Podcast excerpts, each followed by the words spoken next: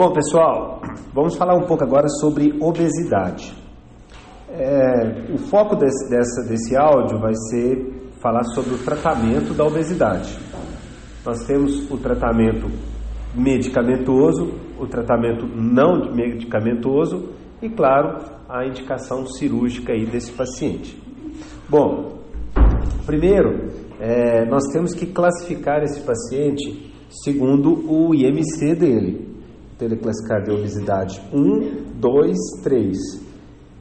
E existe hoje, acima da obesidade 3, ou seja, acima do IMC de 40, o superpeso, que é o paciente com IMC acima de 50.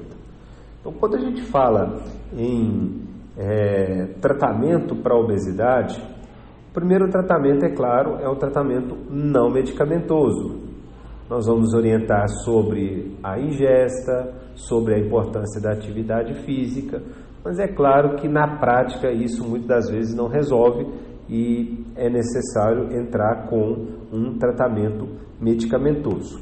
O tratamento medicamentoso ele está indicado principalmente em pacientes com obesidade acima da obesidade 2. É, Porém, claro, determinadas situações, se existe comorbidades associadas, o tratamento medicamentoso pode entrar em qualquer momento.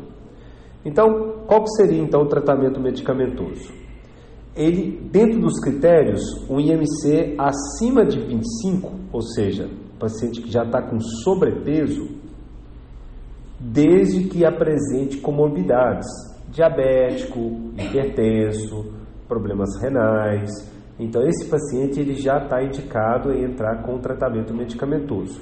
Ou o paciente que está com obesidade 1, com IMC acima de 30, mesmo sem comorbidades, se ele já tem o IMC acima de 30, independente se ele tem alguma doença associada, ele tem que entrar com tratamento medicamentoso. E qual seria esse tratamento medicamentoso? Hoje, no Brasil, nós temos quatro, na verdade, cinco medicamentos que são liberados. Nós temos a sibutramina, que é aquele medicamento que vai agir no sistema nervoso central, vai inibir o apetite. O grande problema da sibutramina é que ele aumenta a frequência cardíaca, ele aumenta a pressão arterial, dá aquela boca seca. Nós temos o orlistat. Dá problemas o que, doutor? E diminui o libido, segundo o doutor Ivan. E nós temos também o orlistat, que é aquele medicamento que pode ser indicado a partir de 12 anos, né, e ele inibe a absorção, ele age na lipase.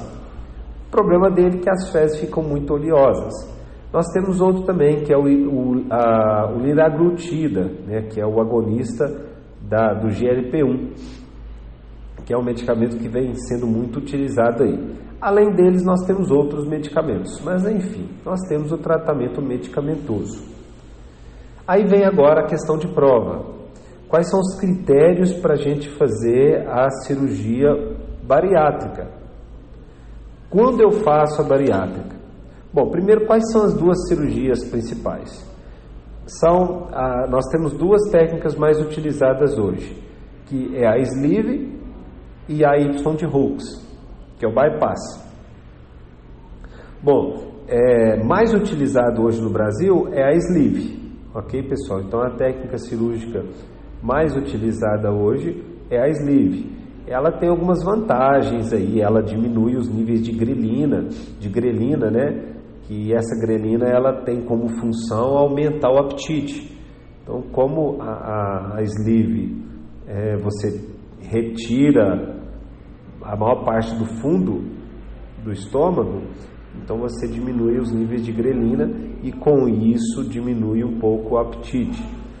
Beleza? Então é a técnica mais utilizada. Existe aí relatos de paciente que fez essa técnica cirúrgica e aí acaba que nem precisou fazer tratamento, como por exemplo para diabetes, diminu parou de usar os medicamentos para tratamento da diabetes.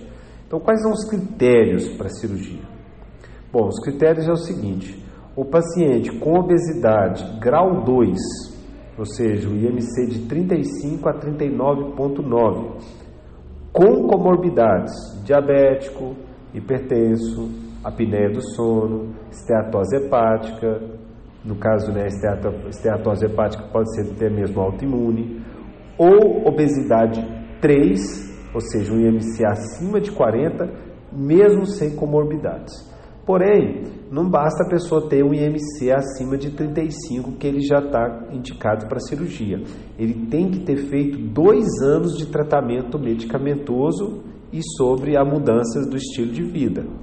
Então, após o tratamento de dois anos, medicamentoso mais estilo de vida, não houve resultado, então nesse caso ele pode entrar para a lista dos indicados para a bariátrica. Existem alguns critérios de exclusão para esse paciente. Se é um paciente psiquiátrico descompensado, se é um alcoólatra ou um usuário de drogas nos últimos cinco anos, um cardiopata grave, um paciente com hipertensão portal, um paciente com síndrome de Cushing. Esses são alguns critérios de exclusão para a cirurgia. Bom, dentro dos protocolos para a cirurgia, existe também é, algumas orientações. Né? Aqui, primeiro, é a pessoa, ele só vai entrar na, na, na, na lista de pessoas que podem realizar a gastroplastia aquele paciente que não apresentou resposta ao tratamento nos últimos dois anos, ou que tem um ou também aquela pessoa que tem um IMC acima de 50, que é aquele paciente definido como superpeso, ele pode já ser indicado para cirurgia independente de ter realizado o tratamento medicamentoso. Então, o IMC acima de 50 ele já pula essa essa essa é, condição de ter feito o tratamento antes.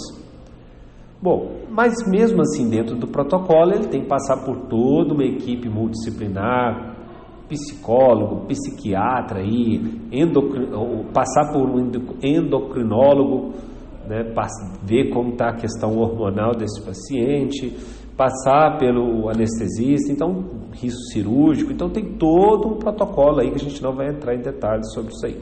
Então, quais são as duas cirurgias mais utilizadas? A sleeve e a Y de Hooks que é o bypass.